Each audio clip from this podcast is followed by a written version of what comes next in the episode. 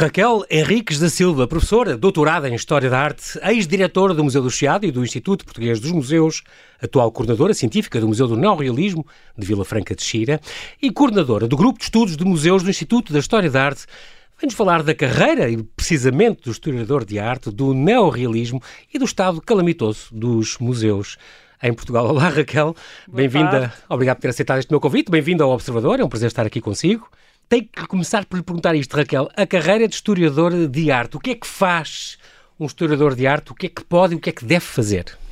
Um historiador de arte ou da arte, digam uhum. como quiserem, é rigorosamente indiferente, uh, investiga uh, de várias formas, ou em museus ou em arquivos, consoante os tempos históricos estamos a fazer a história do Império da, da arte romana ou da arte egípcia, ou da arte do Paleolítico, ou da arte que está a fazer-se agora, não se faz exatamente da mesma forma. Uhum. Mas investiga-se, documentamos-nos, estudamos, porque é um domínio complexo, como no, uh, as ditas ciências sociais e humanas sempre são, uhum. e depois exprimimos-nos através do ensino, como também é o meu caso, e da escrita. Portanto, o historiador de arte investiga uh, determinados períodos ou vários períodos ao mesmo tempo da história da arte e depois divulga os seus estudos. Onde é que, onde é que são mais indispensáveis? Que lacunas é que diria que neste momento, em Portugal, esta carreira, quem queira seguir esta carreira, esta, uhum. esta geração mais nova, onde é que seria importante haver mais investigadores, mais historiadores de arte? Os candidatos à história da arte, que não são muitos, porque caminham alegremente para o desemprego, a maior parte deles, uh, não é só em História da Arte, uhum. nem será talvez situação mais grave. Têm, uh, é uma regra que nós temos aqui na Faculdade de Ciências Sociais e Humanas, onde eu trabalho, uhum. uh, mas que eu creio que acontece em todo o lado, de preferirem a contemporaneidade e nós designamos por contemporaneidade a arte do século XX, basicamente. Uhum. Os muito puristas já designam por contemporaneidade só de 1960 para cá. Enfim, vamos considerar que a contemporaneidade é o século XX e agora o XXI, naturalmente. Uhum. Eh, é o que se interessam mais. Por exemplo, nós, quando abrimos recentemente no Departamento de História da Arte vagas para docentes de História da Arte medieval e de história da arte moderna, ganham uma espanhola e uma italiana. Portuguesas nada. Uh, apareceram candidatos, candidatos portugueses. Mas, mas acabaram por não é, ficar. Uh, ou seja, uh, há um hum. desequilíbrio muito grande. são áreas menos apetecíveis exigem mais uh, capacidades. Uh, não se pode fazer história da arte medieval como não se pode saber fazer história medieval, do curto, história em geral, uh, sem saber latim, por exemplo. Claro. Sem embarulhar nas bibliotecas e nos arquivos. Uh, não portanto, aí há uma falha, está na formação, na própria formação, não é? Pois, mas também da potência. Depois, de vez em quando, há uns que se apaixonam. Nós, por exemplo, uh, temos, uh, nós temos a sorte, eu pelo menos considero que é uma sorte, uhum trabalhamos com poucos. Nós não temos enchentes de alunos. Entram 50 por ano e, mesmo assim, na minha opinião, são demais. Uh, porque não há trabalho para tanto historiador da arte. Até porque há ainda vários sítios do país uh, ensino da história da arte. Mas, por exemplo, uma, uhum. uma aluna excepcional, eu só me lembro dos bons alunos. Portanto, olha, os outros. Fica, fica aqui já o aviso. Esforcem-se bastante. Esqueço-me no instante. Uh, uma aluna excepcional, assim, brilhantíssima, daquelas que uh, nos realiza e uhum. que é artista ela própria, pintora, e que anda a hesitar entre estudar arte do Paleolítico, arte japonesa anti, antiquíssima uhum. ou arte medieval. Mas isto é muito raro. Isto há, é muito... há, um, há um mês tive cá uma convidada, a Inês, que era, tem uma coisa no Instagram, que é a Idade Média Pop, onde ela vai expondo, mas com a linguagem correta, ela é investigadora mesmo, à séria, e gosta muito, mas ela diz, ainda não sei se consigo fazer isso na minha vida, mas o que eu vou descobrindo nas igrejas São Pedro de Balsemão e os capiteis é, de celas. É apaixonante. É uma coisa apaixonante. E, e aí ela, temos é deficiência de gente. Em contemporânea, sobra-nos até porque em contemporânea uh, portanto, século XX, XXI, além da gente que vem para as faculdades das ciências sociais e humanas, uhum. temos a gente toda de belas artes, porque os artistas, é muito frequente os artistas, ser artista a tempo total também não é fácil. Mas... E é muito frequente os artistas enverdarem também para a área da história da arte. Ah, ok. E normalmente esses compreende-se que seja mais a história da arte contemporânea, não é? Claro. Uh, portanto, é um setor mais onde há gente muitíssimo boa, é o setor mais concorrencial que nós temos, é a área em que eu mais ou menos trabalho, mais século XX. Uh, século XIX também, não é? Século XIX uhum. do que contemporâneo, mas gosto muito. Sim. Uh, quer dizer, a prova dos nove de quem que uma pessoa se interessa por esta área é gostar de ver exposições, é gostar de museus, uh, fundamentalmente é isto. Uhum. Como é que, que, palavras é que diria? Imagino que agora estão-nos está a ouvir uma geração mais nova e que está a pensar. Por um lado, fica com esta ideia de: epá, não quero isto fazer uma coisa que depois me vai tirar para o desemprego. Mas eu acho muito que, que a história da arte é uma coisa muito de paixão e vem logo à cabeça 10 ou 15 nomes famosos dos últimos 100 anos que, pronto, que, que marcaram muito, uh, desde o Reinaldo Santos, faz-te conta, que, que, marcaram muito a nossa a história da arte em Portugal e, e, os grandes livros que eles fizeram, estas grandes linhas. Por ser uma coisa de grande paixão, mas também com este receio que, que disse, que é verdade, de não haver, se calhar, colocação para, para tantos. Mas também não há pós-historiadores, é? é difícil pós-sociólogos, pós-antropólogos, pós-filósofos. E tem que se estudar. E tem. Há, nós, o nosso critério não é estritamente a empregabilidade.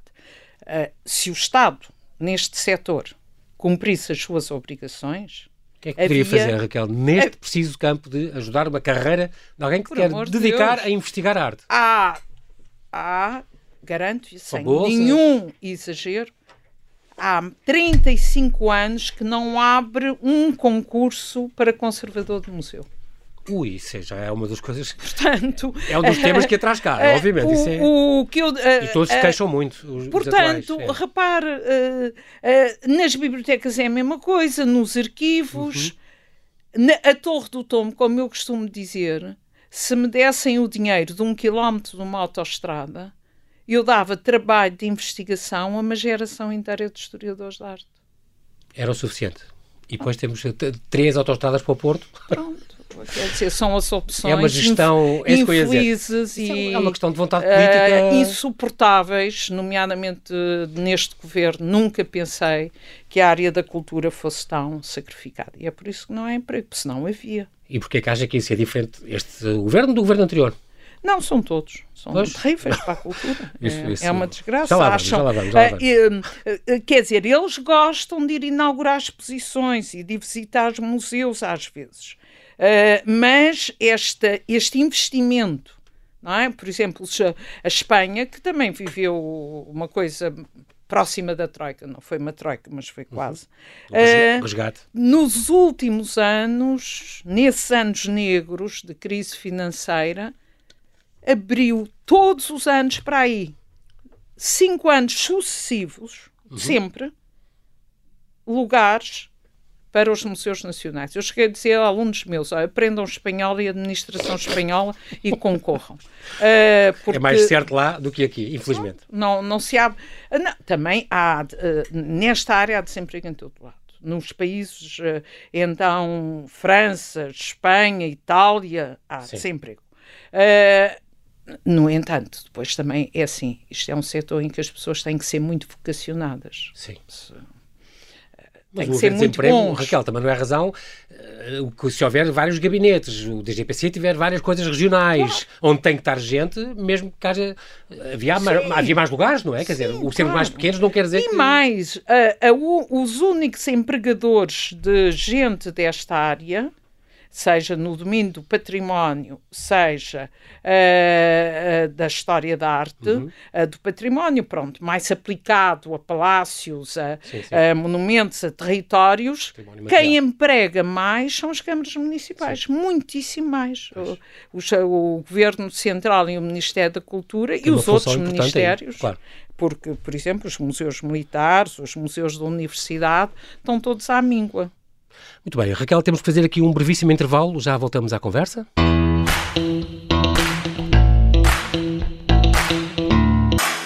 Estamos a conversar com Raquel Henriques da Silva, doutorada em História da Arte, ex-diretora do Museu do Chiado e do Instituto Português dos Museus, que é a atual eh, coordenadora do, não só deste Museu do Neorrealismo, situado em Vila Franca eh, de Xira, mas também do Grupo de Estudos de Museus do Instituto de História de Arte.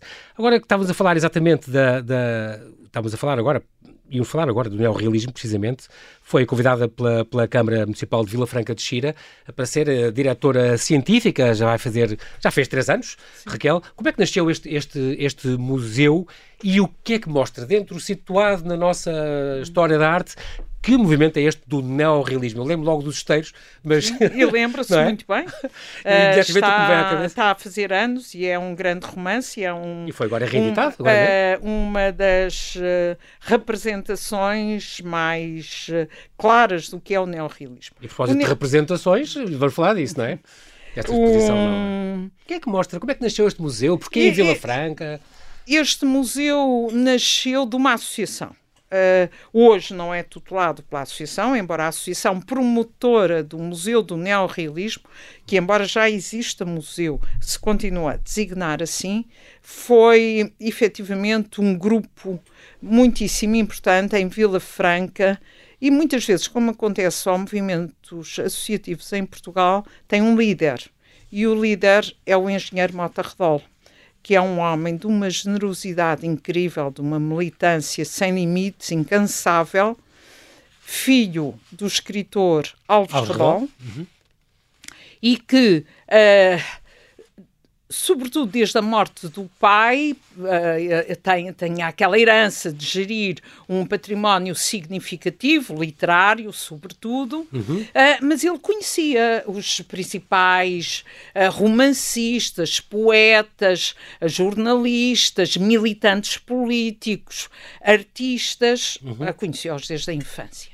E, na verdade, foi dele a ideia, que depois congregou uma série de pessoas à volta. Vila Franca tem uma tradição Uh, muito interessante de vida associativa em vários campos, uh, uh, do desporto ao sindicalismo, ao cinema, ao teatro.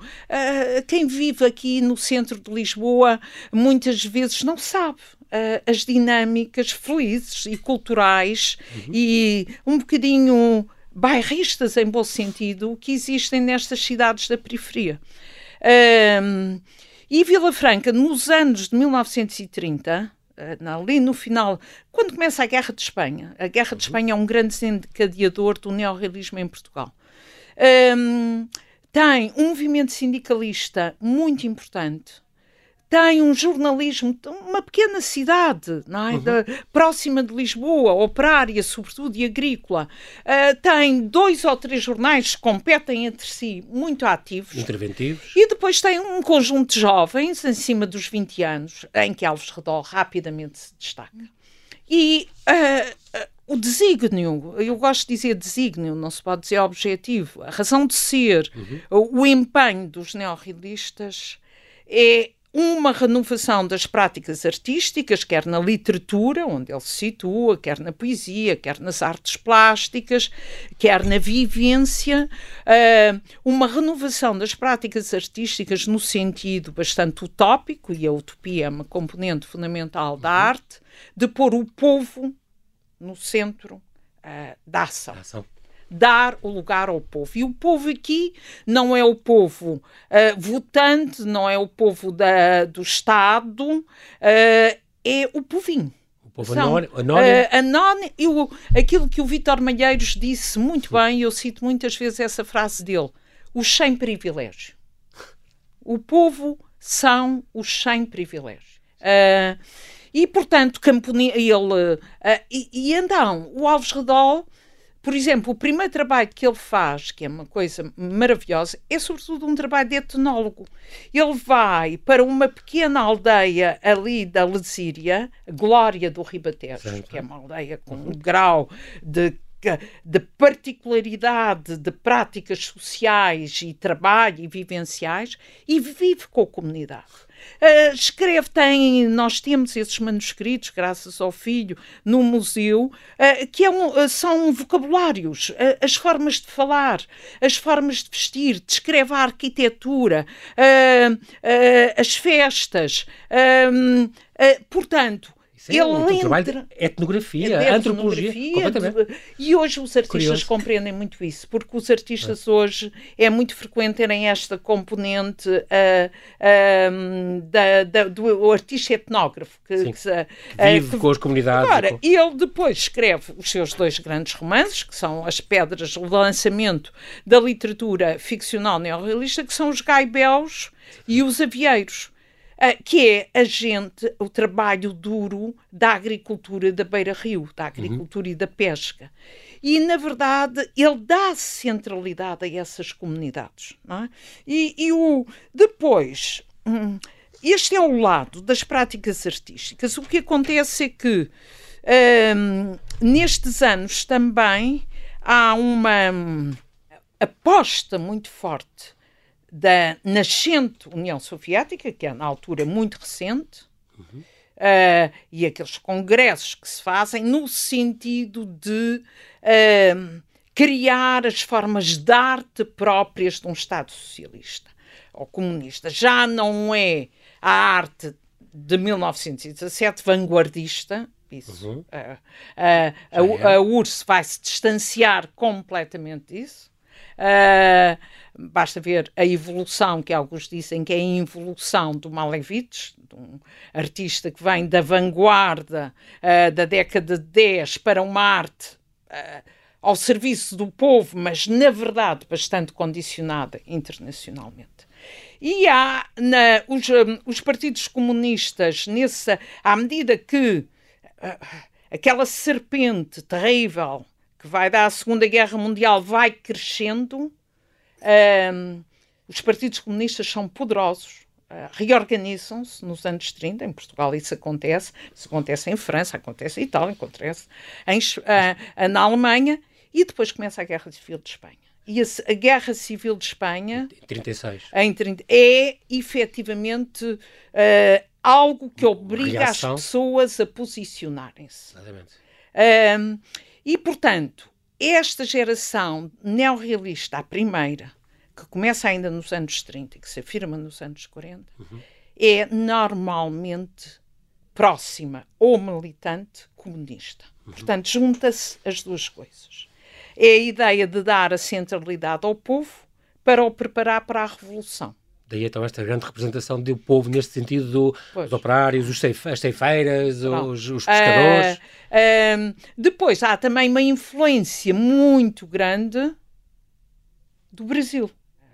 Se, uh, o, o, o Jorge Amado é uma figura referencial para, ah, para todas uh, as práticas artísticas da literatura neorrealista, porque ele faz isso, areia, por exemplo, ele é faz exatamente isso no Brasil, não é? Uh, uh, em Portugal fala-se na necessidade de construir uma ponte entre estas culturas irmãs e irmanadas dentro desta linha. Depois é no México, com a Revolução Mexicana, aquela arte esplendorosa dos muralistas, do Siqueiro, do, uh, do Ribera e depois o Portinari em, no Brasil. E estou a simplificar, uhum. porque uhum. evidentemente claro. há muito mais. E, uh, e uh, ou seja, é uma arte militante. por exemplo, no meu campo, que é mais as artes plásticas que a literatura, a figura que eclode com uma força imensa uh, a logo antes de, por volta de 45, é o jovem Júlio Pomar. Uh, uh, e o Júlio Pomar precisamente dá isso, não é? Uh, essa ideia de arte para o povo. Mas, a certa altura, a grande importância do Alves Redol não é só a sua obra, é que ele foi um congregador. Ele levava as pessoas atrás dele. Uhum. já em 50 ele faz uma coisa única, que aí é muito, lembra muito as coisas da União Soviética. Uh, que é convida um conjunto de artistas, o Júlio Pomar é o mais importante, mas uhum, outros, uhum. a irem passar uma temporada aos arrozais de Vila Franca, ali da Lasíria, e pintarem o povo.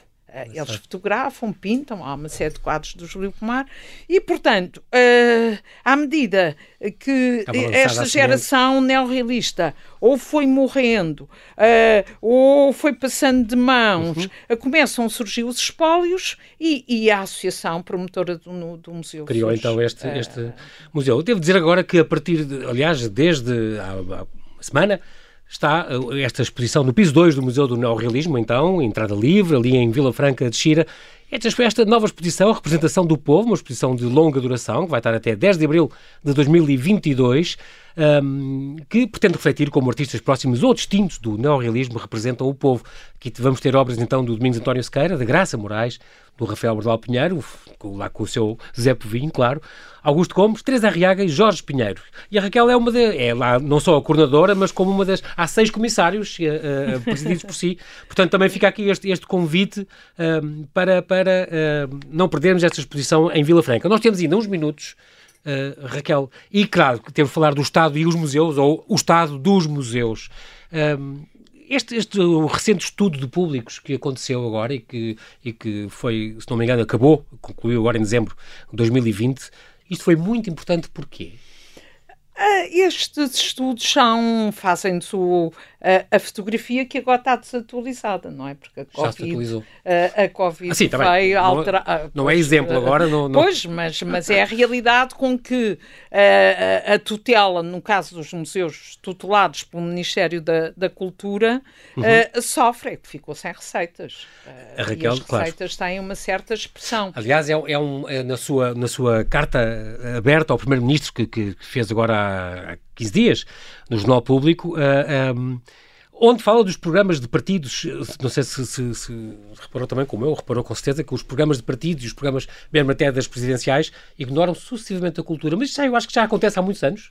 Uh, não, não se fala disto, mas Raquel é daquelas pessoas que se recusa a pertencer, como diz, ao país dos indiferentes. Eu, eu quero fazer-me ouvir e, portanto, e já trabalhou com quatro ministros da cultura, não é, não é, não, não é pouco. Teve à frente do, do Museu, uh, do, do Instituto Português dos Museus, portanto, só isso foi ali cinco anos em, em que tutelava 29 uh, museus, 14 deles na região de Lisboa.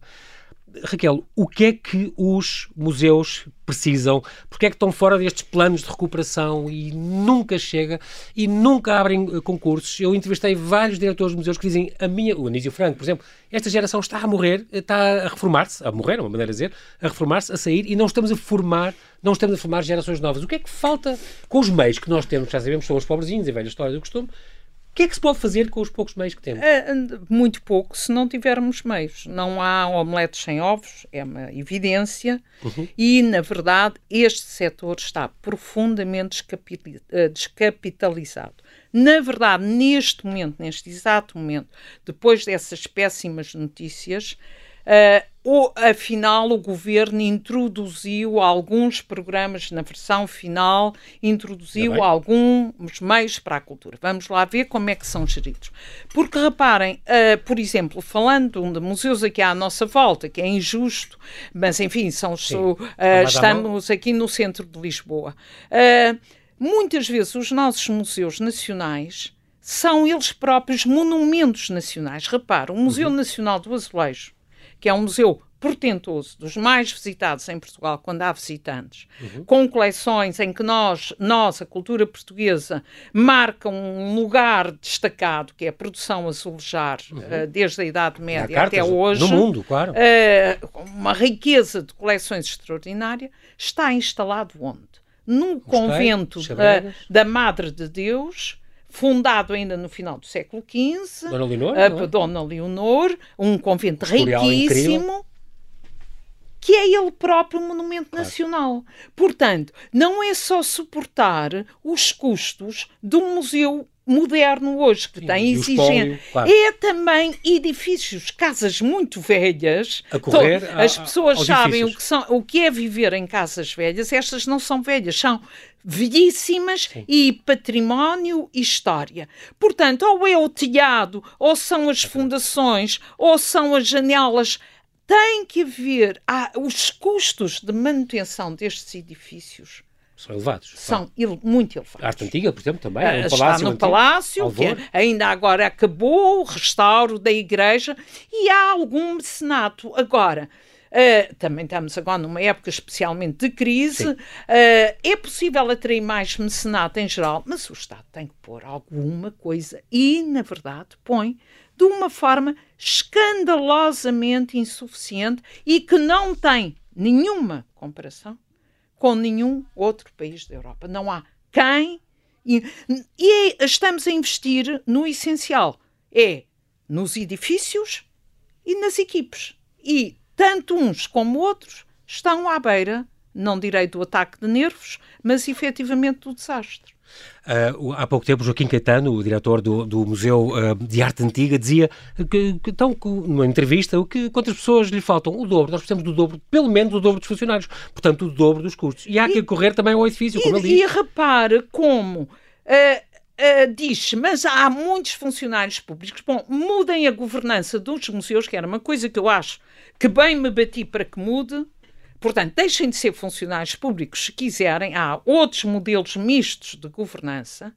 E não venham dizer que aumentamos porque o número de funcionários da cultura diminui todos os dias. Nos museus, nas bibliotecas, nos arquivos. Diminui todos os dias. Porque, de facto, a idade que as pessoas têm é mais de 50 anos.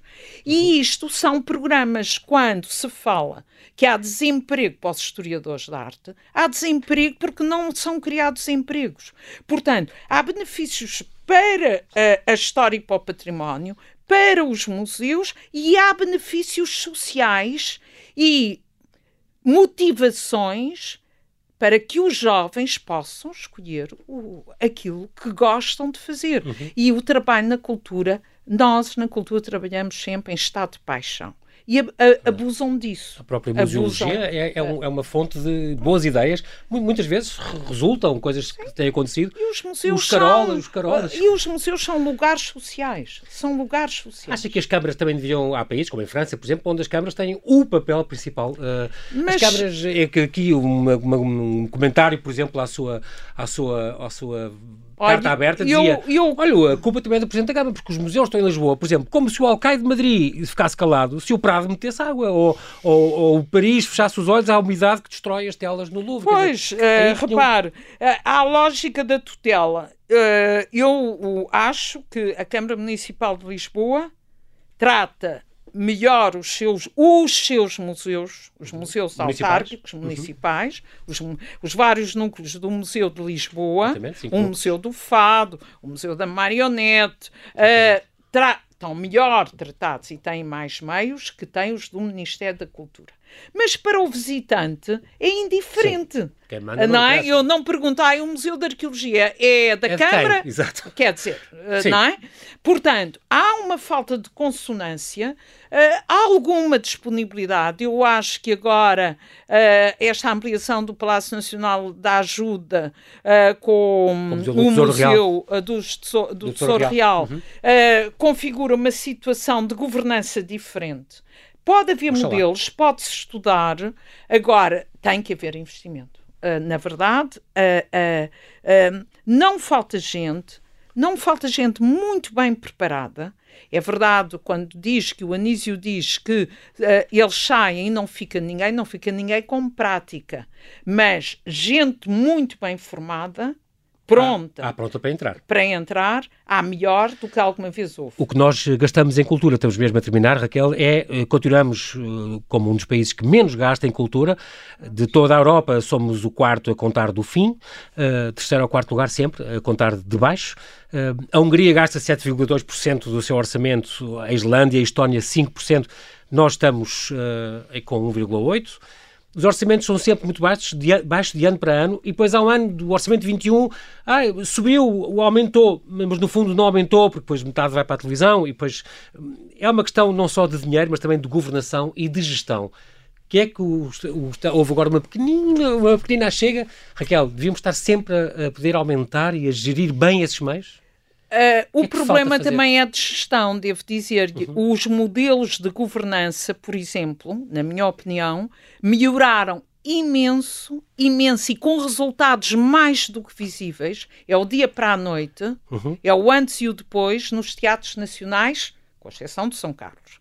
O Teatro Nacional de, Santa, eh, de Dona Maria e o Teatro São João no Porto têm hoje modelos de governança que deveriam dar que pensar a outros equipamentos Uma ideias. Uh, portanto, há, Sim, senhora. a senhora Ministra da Cultura tem muito trabalho para fazer. muito bem. Nós, infelizmente, já não temos tempo para mais. Quero agradecer, Raquel Henriques da Silva, me pela sua disponibilidade em falar ao Observador. E oxalá fique alguma coisa, consiga sempre alertar alguma consciência, algum, algum desejo, alguma vontade de poder ajudar este setor que é tão, tão importante, este setor da cultura, concretamente dos museus e do património, uh, para ver se conseguimos sair deste buraco onde, onde nos metemos há alguns anos. Raquel, mantenha-se a salvo. Muito obrigado Obrigado.